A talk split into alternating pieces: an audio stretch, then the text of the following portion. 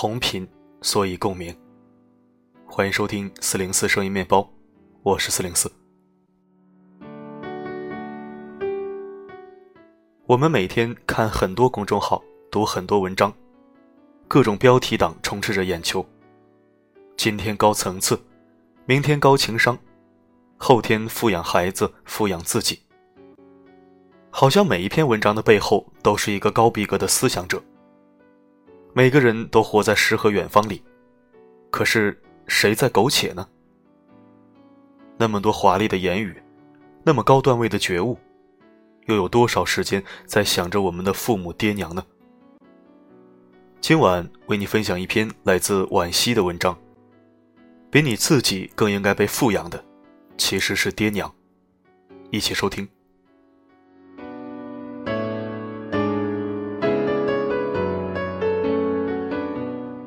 湄公河行动》上映那几天，爸爸正好来看我。想到同题材电视剧播出时老爷子追剧的狂热，便临时决定带他去看一场电影。爸，我带你去看电影吧，《湄公河行动》。要钱不？他有点犹豫，也有点兴奋。要不要带小凳子？小凳子。我愣了几秒钟，然后哈哈大笑起来。笑完了，看着一脸认真的爸爸。一阵心酸，却忽然涌上心头。他对电影的认知还停留在他的时代里，露天大操场、小板凳，自备着花生、瓜子，在月光下看一出别人的悲欢离合。听起来有种怀旧的浪漫，事实上却是早已落后于时代的尴尬。也许你和我一样，戴着 3D 眼镜欣赏一部部情节曲折、特技效果超棒的电影时。不会想到父母还从未进过现代化的电影院。那天的爸爸兴致高涨，拍了九张照片发朋友圈，直赞大屏幕看起来舒服极了。他已经戴上了老花镜，平时用手机看视频确实不太得劲儿。可我却有点内疚。我想起了小时候，特别想要一台电视里天天广告着的小霸王学习机，农村没得卖，爸爸抽空去了一趟县城。花了八百多块钱给我买了一台，让我练习五笔打字，不输在起跑线上。那个时候的八百块，真的不算少。和大部分父母一样，他们在自己能力范围内用心抚养着孩子。可孩子长大了，却很少想到要抚养爸妈。除夕前两天，朋友小夏晒出了父母的午餐，点开一看，只见两碗白米饭。旁边摆着一碗不太新鲜的水煮青菜，还有两块吃了一半的腐乳。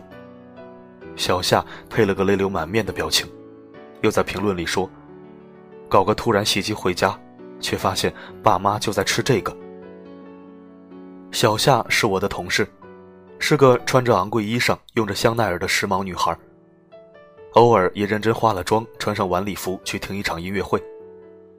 她时常挂在嘴边的一句话就是。就得对自己好一点，富养自己才是王道。富养这个词儿最近特别火，从最早的富养女儿、富养妻子，再到富养自己，我们几乎都认同这样的观点：在能力范围内，给自己买最好的，用最好的，以高品质来促成高品位，才是生活的本质。小夏就是富养自己的坚定拥护者，可那一天，他感慨万分地表示。爸爸妈妈可能才是最需要富养的。我内心一震，便点开聊天窗口向他询问。原来小夏的家庭条件并不算太好，父母含辛茹苦供他上学，家里虽不富裕，却也从没让他受过委屈。小夏也并不是没良心，只是每次打算给家用，父母都会阻止道：“我们不缺钱，你自己留着花吧。”他信以为真。便安安心心的将自己养成一朵娇艳名花，却不知花朵的根茎依旧在泥土深处匍匐。直到忽然回家瞥见父母的真实状态，才感到莫名心酸、自责以及悲伤。父母尚在穷困中苟且，你却以富养为由高调渲染着自己的诗歌和远方。我想，任何一个有良知的孩子。都不可能心安理得的享受生活，而对父母坐视不理吧？和我们小时候理直气壮的索取不同，很少有父母会主动开口诉说自己的难处。所以，主动给父母一个体面的晚年很重要，尤其是经济窘迫的父母，最根本的孝顺其实就是简单粗暴的物质富养啊。朋友在一次聚会上吐槽他那个容易被人忽悠骗钱的老外婆。外婆七十多岁了，子孙满堂，却一直不愿进城生活，始终一个人守着老家的屋子。老人家身子硬朗，零花钱也富足，无事可做时便跟着同伴去听各种各样的健康讲座。在销售人员的忽悠下，老外婆买了各种各样的三无药酒和养生器材。最夸张的一次，花三百元买了个市价不足五十元的太阳能电筒。朋友哭笑不得，可当我质疑他们对老外婆关心不够时，他表示了不服。怎么不够了？给他那么多钱，足够他花了。哈，我们都知道，富养包括物质，但不仅限于物质。再往下聊，果然，儿孙们忙于工作，回家探望一般两三个月一次，匆忙几个小时，一起到镇上最豪华的饭店吃完饭。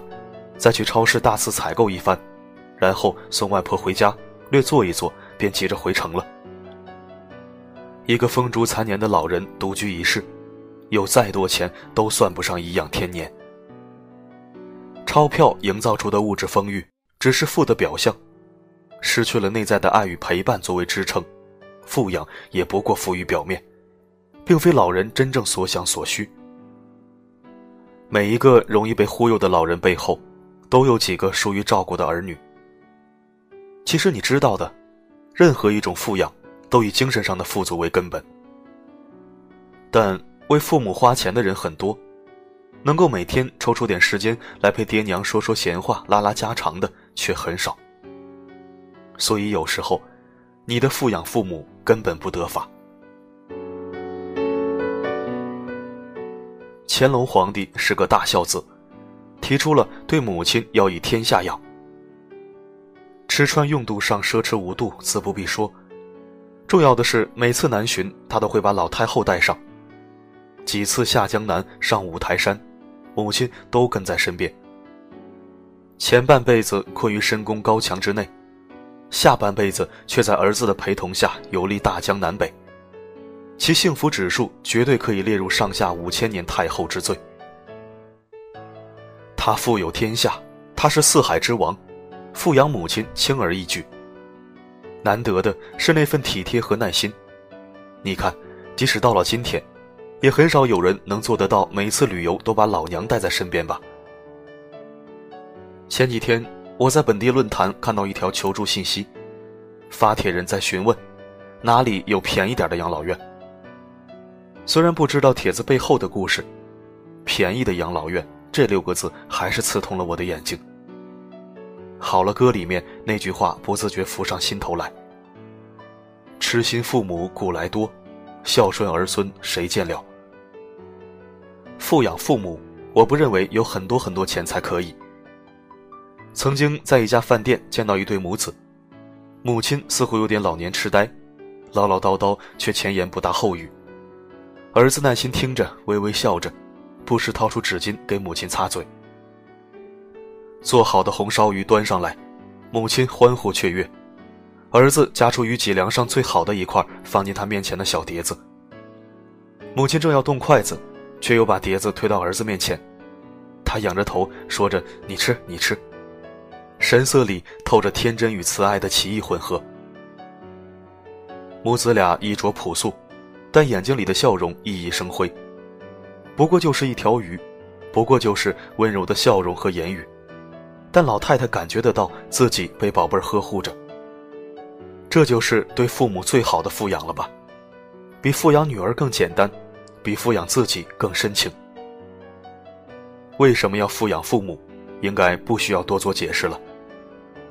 那是古诗说的“谁言寸草心，报得三春晖”，更是一种天性反应，由血脉牵引着，自然而然。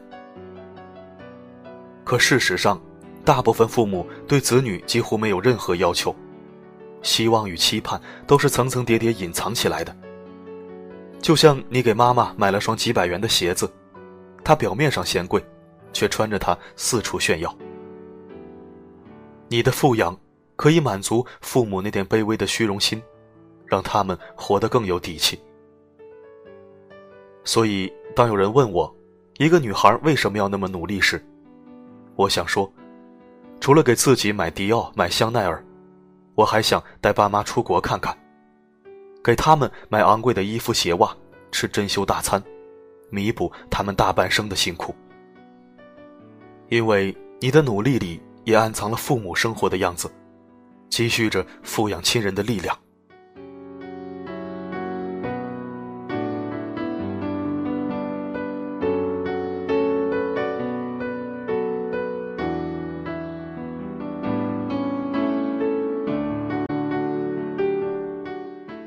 感谢收听，这里是与你同频的四零四声音面包。如果喜欢我的声音，可以添加关注。如果你觉得我们同频，那就置顶公众号。四零四的另一个原创主题公众号“温暖声音”，不定期更新原创文字。如果有兴趣的话，可以搜索添加。我的声音能否让你享受片刻安宁？我是四零四。不管发生什么，我一直都在。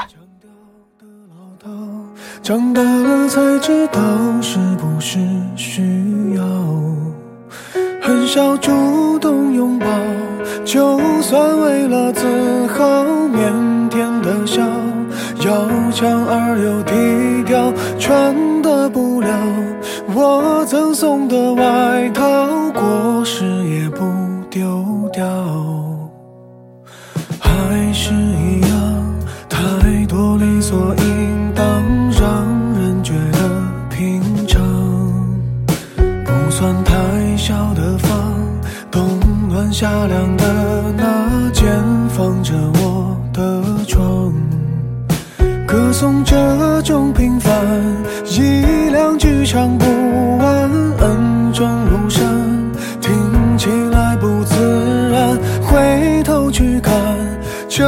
只说了谢谢，反而才亏欠的情感。哦，爸爸妈妈给我的不少不多，足够我在这年代奔波，足够我生活。年少的轻狂不能用来挥霍，也曾像朋友一样和我诉说。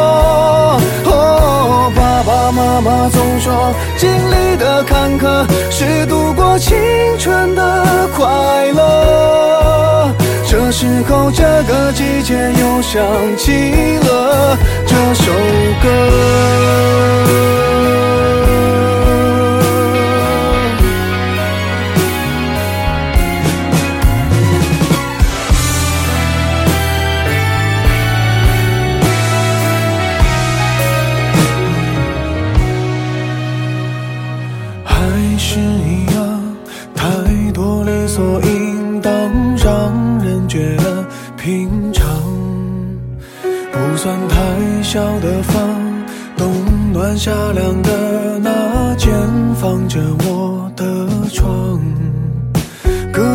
这种平凡，一两句唱不完，恩重如山，听起来不自然，回头去看，这是说了谢谢，反而才亏欠的情感。爸爸妈妈给我的不少不多，足够我在这年代奔波，足够我生活。年少的轻狂不能用来挥霍，也曾像朋友一样和我诉说。哦，爸爸妈妈总说，经历的坎坷是度过青春的快乐。时候，这个季节又想起了这首歌。